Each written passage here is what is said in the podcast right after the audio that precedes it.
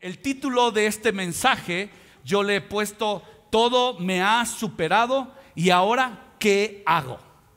Todos en algún momento de nuestras vidas hemos sido superados por algún conflicto personal, matrimonial, con hijos en el trabajo. Y quiero hablar a un sector de personas que creo que todos hemos pasado por ellos o vienen, Dios, Dios te está adelantando este mensaje porque pueden venir situaciones en este 2024 que estén bien difíciles. Y este mensaje está en el punto central de que todo te ha superado y qué tenemos que hacer. La, palabra de Dios, como nos habla de todo y, nos, nos, bendice para todos eh, eh, en cualquier ocasión, yo quiero tomar algunos ejemplos bíblicos que nos van a ayudar cuando todo te ha superado y tú dices, ¿qué voy a hacer? Le digo malas palabras, renuncio a esto, me cae mal, ya no soporto, me salgo del trabajo, me salgo de la casa, me divorcio, ¿qué hago? La iglesia, estar en iglesia es una bendición enorme. Acabo de decir cantando eh, eh, somos bendecidos como iglesia. Y hay algo en donde Dios opera a través de mensajes como estos, es que Dios nos da una oportunidad divina. Puedes decir conmigo, oportunidad de qué hacer en momentos difíciles. La palabra opción es definido como algo elegido, es tomar una alternativa, es tomar diferentes caminos hacia el mismo destino. Como sociedad estamos orientados desde que amanece hasta que nos dormimos a tomar opciones. Si vamos a comprar un carro, tú vas con una opción de comprar un carro dependiendo tu ingreso e, eh, económico, pero de repente están sentados ahí en, en, la oficina donde te revisan, donde te reciben y te dicen, tenemos una mejor opción para ti. No, pues tú sales y bien endeudadote, ¿no? O tomas vacaciones y te dicen, hay más, quédate en este, en este club a todo este año. Bueno, hay mucho, te dan, superan las opciones muchas veces eh, eh, eh, en el mundo, en las ofertas que hay, en las redes sociales, y estamos llenos de opciones, nos gustan inclusive resolver las cosas con opciones mejores de las que uno tiene. Pero yo quiero hablar específicamente cuando ya no tienes opción. Con Dios, cuando ya no tienes opciones humanas, siempre tendrás una oportunidad divina. Siempre tendrás escondido una oportunidad y cumplirás un propósito. Ahorita que dije la palabra opción, recordé cuando era muy chiquito, porque yo soy, me gusta la música, soy, soy baterista desde chiquito. Yo, yo tocaba exactamente, me goza, ahí andaba me dieron la opción de endrogarme con una batería. Pero pues yo tenía como 9, 10 años. Y era una batería, yo no estaba en mis posibilidades comprar. Yo, mi, mi, padre fue el que la compró al final de cuentas. Pero yo recuerdo que hasta lloré cuando me dijeron, no te alcanza, no la vas a comprar. Y, y, recuerdo tanto que vino una tarde mi papá y me dijo, ¿qué crees? Acabo de tocar, acabo de comprar la batería y súbela a tocar. Fue un deleite para mí. Para ti no. A lo mejor los carros, algún placer que tengas, pero cuando se pierde toda opción y de repente te dan una oportunidad, como en este caso mi papá me dio la oportunidad de un placer que yo quería desde chavito, hasta me acuerdo era una Grace, es una marca buenísima, blanca, con muchos tambores, yo ni me veía, pero me dio la oportunidad de entrar en ese placer, eso es increíble. Ahora, ¿Qué significa una oportunidad? Es un momento, como lo que pasó a, mí, para lograr algo. Son las circunstancias favorables para que se cumplan un propósito y puedas avanzar. En un diccionario bíblico, la palabra oportunidad es conveniencia de tiempo y de lugar. Y ahí llega un momento oportuno de parte de Dios. Cuando no tienes, vuelvo a repetir, antes de entrar a unas historias bíblicas, cuando todo te ha superado, no tienes ni fe ni ganas. Has recibido golpe tras, golpes. Has recibido a lo mejor hasta un, un mal reporte en tu cuerpo, una enfermedad de muerte y tú dices, ya no puedo más. Ya no, ahí es este mensaje. Ahí es donde la oportunidad divina de Dios viene al rescate tuyo. Cuando no tienes opciones seguramente tendrás oportunidades divinas. Cuando no tienes opciones siempre tendrás una oportunidad para buscar a Dios. Yo quiero poner, gracias por ese amén, yo quiero poner el primer ejemplo en una historia bíblica tan conocida y es cuando el pueblo de Israel venía al mar rojo y todos sabemos, hay tantas películas y Moisés pone su vara se abre el mar rojo. Pero hoy nos vamos a detener. ¿Qué es lo que sucede el previo? Porque las películas pues se ven majestuosas, está increíble, pero ellos en su contexto se les había caído, eh, acabado todas las opciones. Y vamos a recordar esta historia, algunos versículos nos van a ayudar de toda esta historia que es, que son muchos versículos, solo vamos a, a resaltar algunos. Éxodo 14, 9. Dice así, los egipcios te va a ayudar, si no traes tu Biblia, las pantallas que están a, las laterales. Dice, los egipcios los persiguieron con todas las fuerzas del ejército del faraón. Todos sus caballos y sus carros de guerra, sus conductores y sus tropas, y alcanzaron al pueblo de Israel mientras acampaba junto al mar, cerca de Pi Jajirot, frente al Baal Zephón. Esos nombres raros, ahora regresamos a mencionarlos. Versículo 10. Mientras el faraón se acercaba, los israelitas levantaron la vista y se llenaron de pánico al ver que los egipcios los alcanzaban. Entonces clamaron al Señor y le dijeron a Moisés, aquí viene, cuando ya se está superado todo y no tienes que hacer, empieza uno a reclamar. Vean cuántas preguntas hay aquí. ¿Por qué nos trajiste aquí a morir en el desierto? ¿Acaso no había suficientes tumbas para nosotros en Egipto? O sea, deseaban morir ahí, en Egipto. ¿Qué nos has hecho? ¿Qué nos has hecho? ¿Por qué nos obligaste a salir de Egipto? ¿No te dijimos, versículo 12, que esto pasaría cuando aún estábamos en Egipto? Te dijimos, déjanos en paz. Digan conmigo, déjame en paz. Déjanos seguir siendo esclavos de los egipcios. Es mejor, miren hasta dónde llegaron. Es mejor ser un esclavo en Egipto que un cadáver en el desierto.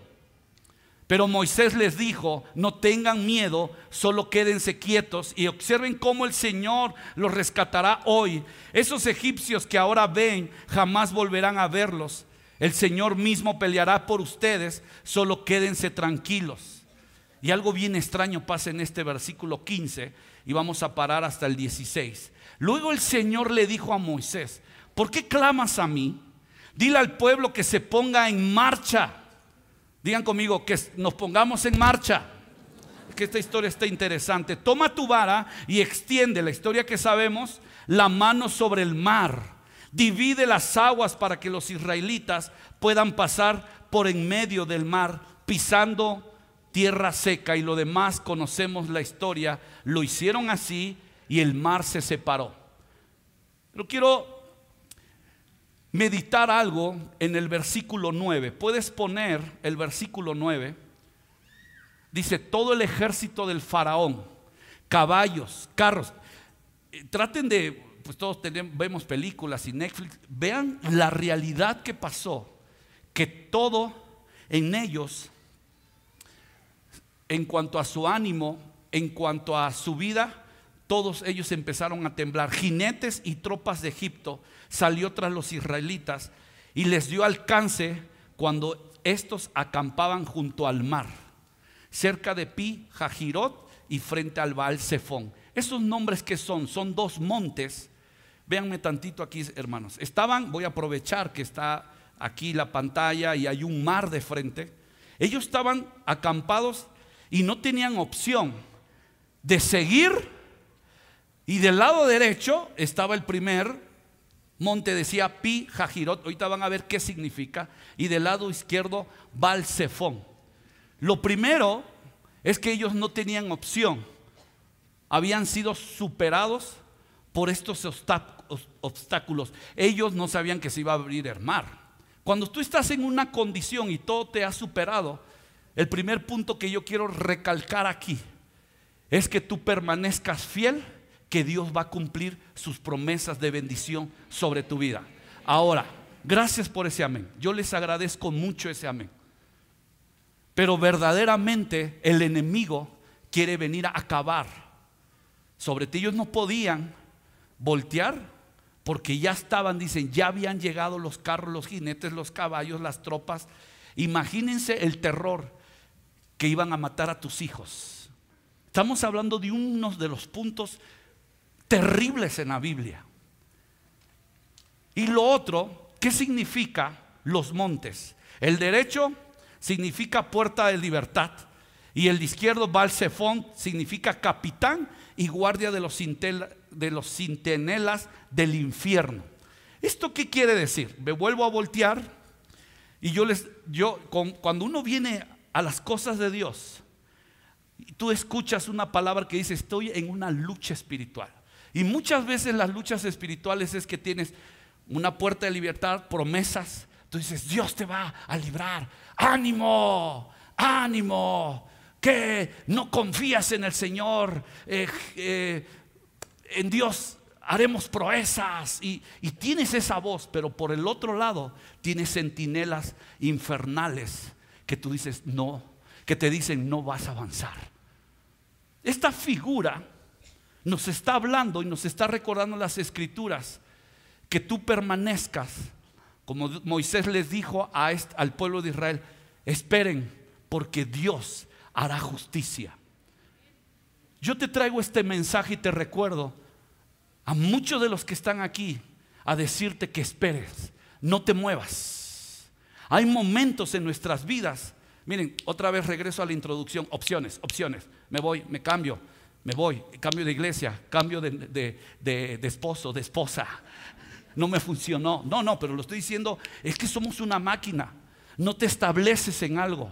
No te estableces y, otra vez, Dios te está diciendo algo muy interesante. Voy a seguir desarrollando este mensaje, pero aquí me detengo. Tú y yo tenemos opciones para abortar propósitos de Dios en tu vida.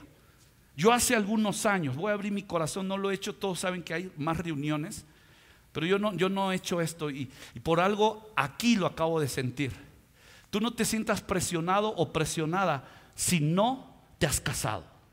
Me molesta ya y lo digo públicamente ya que empiece y tu pareja y tú para cuándo, e, esas cosas como también los chicos y chicas que se han casado y no han quedado embarazados. No está bien que seas tan burlón.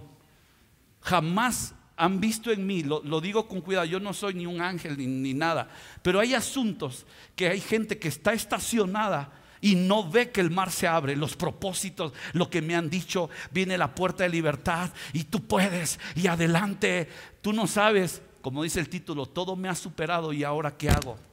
Dale una palabra profética, guarda tu corazón. El mexicano o el latino de repente es muy burlón, tenemos que cuidar nuestra palabra. Por el otro lado están escuchando eh, eh, eh, al Basefón, capitán y guardia de los centilenas del infierno. Hay momentos para todo. Porque esa gente lo estás orullando que tomen opciones equivocadas. Tú no estás siendo de bendición. Tú los empujas a que se vayan para un lado, para otro, y pueden orillarlos a un camino equivocado. Lo puedes orillar. Tus palabras tienen poder.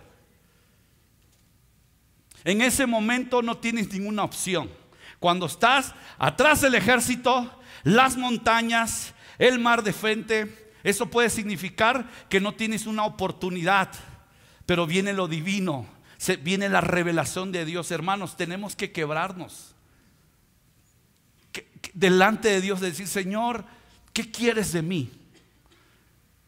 Acabo yo de, recibir un mensaje hace, un reporte hace 20 minutos. Alguien estaba en la transmisión en vivo y me dijo, justo el viernes, a mi hijo pequeñito le acaban de diagnosticar leucemia. Tú no sabes cuánto me ha bendecido.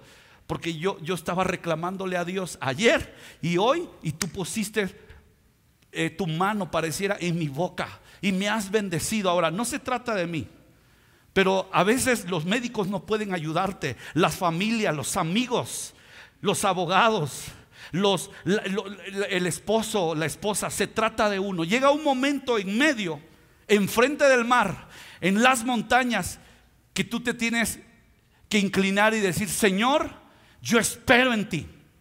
Yo mismo estoy esperando un milagro en mi vida. Tú estás esperando un milagro en tu vida y tenemos que cuidar mucho las opciones, cómo nos conducimos. De eso se trata y es parte este mensaje. Zacarías 4:6 dice, el Señor dice a Zorobabel, no es por el poder ni por la fuerza, sino por mi espíritu, dice el Señor a tu familia y dice de los ejércitos celestiales. Eso de eso estoy hablando. El ejército celestial. Hay un mundo espiritual bueno también. Son las oportunidades divinas que Dios está trabajando sobre tus hijos. Han pasado años, misa. Y vuelvo a recaer en las drogas. Y vuelvo a hacer lo mismo. Y mis hijos siguen atados. Y luego en la iglesia no me ayudan. Y yo también no me ayudo. Y empiezas, quieto. La oportunidad divina ahí está. Doblega tu corazón. Somos muy orgullosos. Yo quiero contar algo. Yo no sabía qué tan orgulloso yo era voy a hablar por ti. Pero la verdad, todos somos, no, tenemos. Yo, quiero, ayer hablé con Caris de, de, un acontecimiento. Mi amor, hasta ven. Tú cuéntalo, tú tienes mejor elocuencia. Tienes un marido impresionante. Pero, porque quedamos sin un acuerdo que yo iba a contar en medio de la prédica y ahorita lo sentí hacerlo. Que, que vivimos con mi hija Paola. Hemos predicado muchas veces casi no lo... En el caso mío, no sé si Caris cuando ha predicado cuenta esta historia y sentí ayer, me da ganas de llorar, me, varias cosas aquí, como, porque, porque fue muy feo como padre ver a una hija de nueve años dándole un reporte de muerte. Ahora, este ejemplo, antes que lo cuente Caris, yo quiero animar tu corazón. A veces pasa, ¿no te ha pasado que estás en una bronca y estando en un problema, viene otro. Así nos pasó. Y te viene otro. Y estás enfrente del mar con las montañas hablándote de promesas. Y por el otro lado está el enemigo, Balsefot. Los centinelas de, la muerte vienen a decirte, no puedes. No puedes. Y hoy, en esta tarde, vamos a renunciar de eso. El mar se, se va a abrir delante de ti. Y tú lo vas a ver. Y tus hijos lo van a ver. Este es solo un ejemplo. Pues dale, mi amor. ¿Qué pasó con Pau? Hola a todos, buenas tardes. Bueno, antes de contarlo, quiero poner la foto de la batería blanca para que vean que sí es real. Esa. Ahí está. Ahí está la batería blanca para, ¿quién hizo eso? Eso está para que vean que es real. los, que son músicos, ahí está. Y si es verdad, ni siquiera se veía. No me veía. Pero él estaba feliz. Ay, estaba bien bonito. Muchos tambores. Esa era. Yo lloré. Una oportunidad divina que vino y, que creen la terminé donando en, un... A mí me encanta eso, pero bueno, ya. Oh, es que siempre me piden eh, fotos de niños, es la única que tengo. Estaba tan feo que no me toma, pero bueno. Ok, bueno, eso fue un paréntesis y, les platico esta historia solamente para alentar tu fe. Eh, cuando Pau cumplió como seis años, ella comenzó con muchas complicaciones en su salud en todo su sistema intestinal, se le paralizaba y era horrible lo que le sucedía a nuestra hija, era muy feo, después comenzó con unos desmayos, con mareos, con unas migrañas muy fuertes, pero cuando llegó a los 11 años su situación se puso mucho más crítica. Íbamos en doctor, en doctor, en doctor y no le encontraba nada, muchísimos estudios, ella ya estaba muy fastidiada, tenía que dejar de comer días, fue muy, muy feo, se le inflamaba, se le hacía una pancísima gigante, no porque tú tengas panza quiere decir que es eso, ¿eh? O sea, pero, o sea, se le hacía una panzota, eh, unas migrañas ella no soportaba, se iba a desmayar, muy, muy feo. El caso es que no encontraban qué era y muchos estudios. Cuando llegamos a un médico que nos recomendaron, él recibió los estudios, estaba yo con Paola, misa no fue en esa ocasión, nos sentamos en el consultorio del doctor y él revisa ah, los estudios, los ve, los asienta otra vez en el escritorio y nos mira y mira y mira a Paola y le dice, a partir de ahora tu vida no va a ser igual. dije, ¿qué está pasando? y dice, tu intestino es dos veces mayor que el de cualquier persona, lo tienes, ah, lo tienes injertado hasta esta parte, arriba, por eso te provoca los desmayos, por eso te provoca los mareos, tenemos que hacer una cirugía para cortarte el intestino y a partir de ahora tu alimentación para toda la vida va a ser a través de sonda. A lo mejor vas a dejar de caminar, una terrible, horrible. Paola en shock, tenía 11 años, yo en shock, dijo, vamos a programar la cirugía. Yo le dije, no, es, permítame, mm, no está mi esposo aquí, no, no puedo tomar una decisión así. Salimos, fuimos a comer algo ahí muy cerca. Yo me acuerdo que me metí al baño, comencé a llorar, le llamé a Misa, le conté lo que había pasado. Misa también no sabía qué decirme, estaba en shock. Nos volvimos a subir al carro y cuando nos subimos al carro, Paola me dice, yo prefiero morirme ya. Una niña de 11 años hay un espíritu de depresión súper fuerte en nuestra hija. Se nos habían agotado las opciones. Teníamos promesas de Dios, pero tenía la voz del enemigo, no el doctor, sino el diagnóstico, lo que estaba pasando, y no había para dónde, había un mar rojo enfrente. Dijimos, no, no. Comenzamos a tener conflictos porque la situación se puso muy tensa en casa. Paola en una depresión muy fuerte, familia, amigos cercanos orando por nosotros. Gracias a Dios por un recurso de, de un doctor se nos abrió una puerta. Villalpando, es un gasto pediatra muy bueno, por cierto, fue un regalo de Dios para nosotros. Pasaron yo creo que como dos meses o un mes, no me acuerdo. Llegamos con él, le entregamos todos los estudios y cuando él ve los estudios, los, está un tiempo ahí revisando todos los estudios, le hace algunas preguntas a Paola, a nosotros, y nos dice, el diagnóstico que les han dado es un diagnóstico equivocado. Dice, lo que tu hija tiene es una epilepsia abdominal, que también es algo rarísimo, que no pasa. Dice, pero hay un tratamiento. Dice, cuando tenga una crisis muy fuerte tu hija, la vamos a internar y le vamos a hacer muchos estudios. Y así sucedió. Pero en ese momento cuando nos dicen, el diagnóstico fue equivocado, familia, fue el recurso celestial de Dios. Hablándonos, abriéndose el mar a nuestras vidas.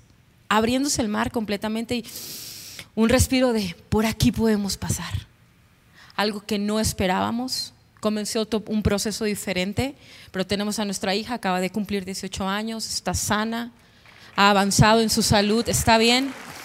Y gracias a Dios. Y esto solo es un ejemplo, como decía, es para alentar tu corazón. es un ejemplo, Misa Caris, Paola, pero ¿cómo estás tú? Y a mí y con misa nos gustaría orar, no, acaba, no, no ha terminado misa pero es un tiempo oportuno para orar por aquellos que de verdad se encuentran entre esos dos montes y enfrente tienen al mar, rojo. Yo quiero pedirte que si es tu situación, puedas ponerte de pie ahí donde estás. Si sientes esos dos montes, la voz de Dios, la voz de las tinieblas, y tú dices, no, no sé para dónde. Si nos ayudan poniéndose de pie, sin tanto movimiento. Y gracias por su honestidad, yo sé que no es fácil. Pero cuando estaban esos egipcios delante del mar rojo, hasta parecía una tontería. ¿Por dónde iban a pasar?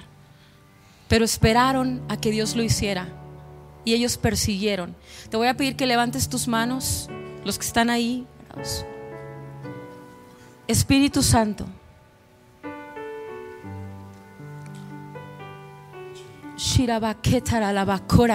Ayúdame a orar, iglesia.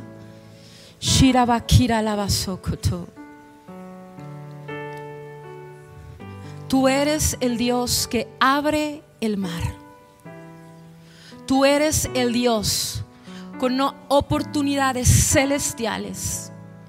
Tú conoces las situaciones, las circunstancias, las condiciones. Mira todos los que se han puesto de pie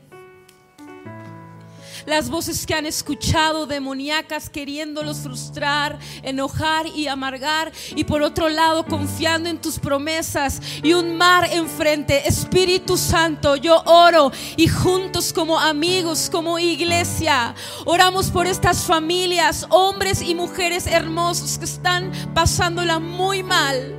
Te pedimos una intervención milagrosa una intervención divina en la salud, en la economía, en el alma, en la mente familiarmente. Aquellos están esperando un juicio de algún familiar que esté preso. Haz un milagro y haz justicia. Haz justicia.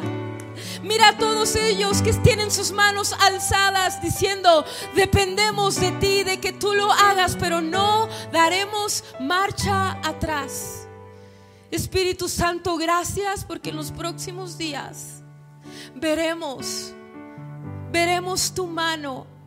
No sabemos cómo lo vas a hacer. No sabemos si es como nosotros pensamos que deba ser. Pero te decimos, tú eres el que tiene el control, en ti creemos, en ti confiamos y no damos marcha atrás. Amén, amén. Gracias. Puedes tomar tu lugar. Gracias, gracias.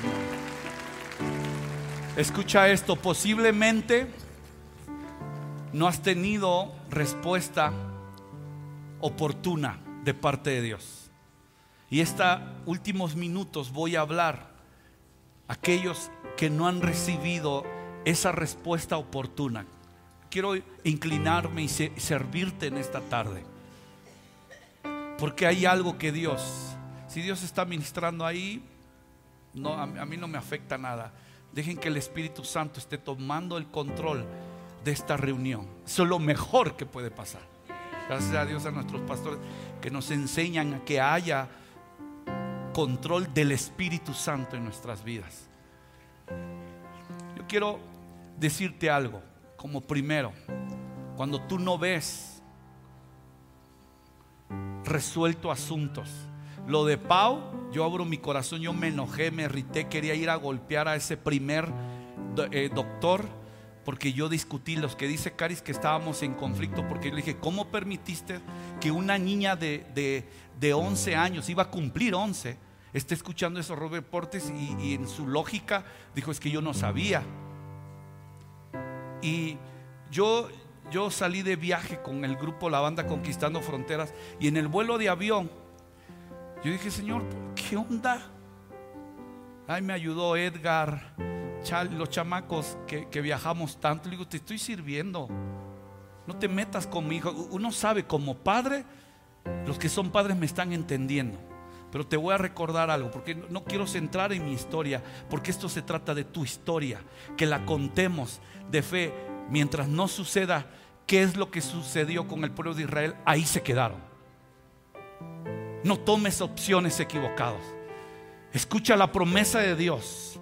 Dice, Señor, aún en la muerte, aún la Biblia no relata en ninguna versión, ni escritos ni nada, que ellos hicieron un plan B, una opción equivocada. Ahí se quedaron. Está terrible que, estén a punto de, de matarte enfrente de tus narices, como se dice. Muchos están frustrados porque no tienen ninguna opción. Se gira a la derecha, a la izquierda y no se abre nada de frente. En tu trabajo, en tu negocio, los que te han defraudado en tu, en tu trabajo, en tu negocio, no des una opción. a lo mejor Tienes la opción de acabarlos, de meterlos a la cárcel. Evalúa todo. Pero en esta tarde yo solo quiero escuchar la voz de Dios y dártela a ti tan cercana y decirte, hay una oportunidad divina y si Dios está trabajando en tu corazón.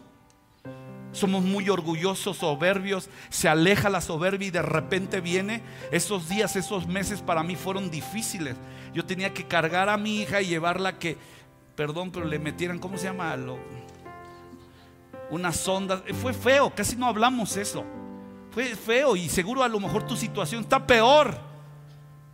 Pero no te muevas a una opción equivocada, porque el oportuno socorro viene del Señor. Y Dios va a cumplir su promesa enfrente de un mar que no se ha abierto. Y ese mar se va a abrir y tú vas a ver con claridad y vas a pasar al otro lado tú vas a pasar, tus hijos van a pasar a otro lado.